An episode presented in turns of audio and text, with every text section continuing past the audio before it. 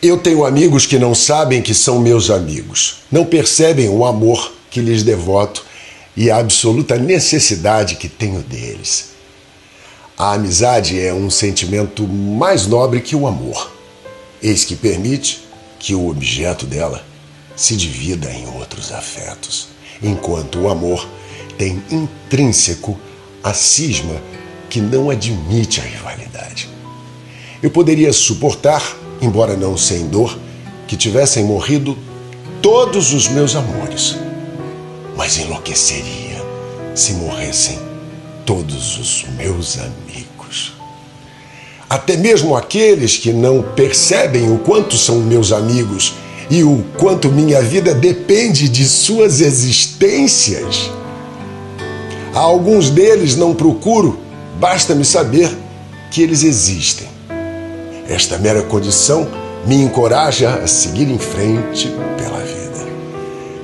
Mas, porque não os procuro com assiduidade, não posso lhes dizer o quanto gosto deles.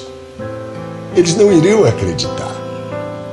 Muitos deles estão ouvindo essa crônica agora e não sabem que estão incluídos nessa sagrada relação de meus amigos mas é delicioso que eu saiba e sinta que os adoro, embora não declare e não os procure.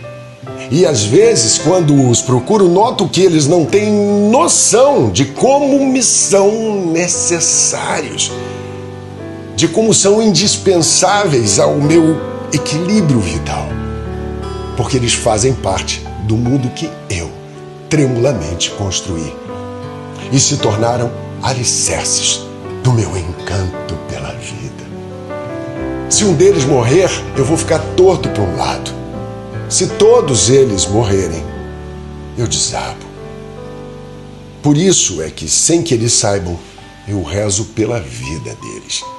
E me envergonho porque essa minha prece é, em síntese, dirigida ao meu bem-estar. Ela é talvez fruto do meu egoísmo. Por vezes, mergulho em pensamentos sobre alguns deles. Quando viajo e fico diante de lugares maravilhosos, cai-me uma lágrima por não estarem juntos de mim, compartilhando daquele prazer.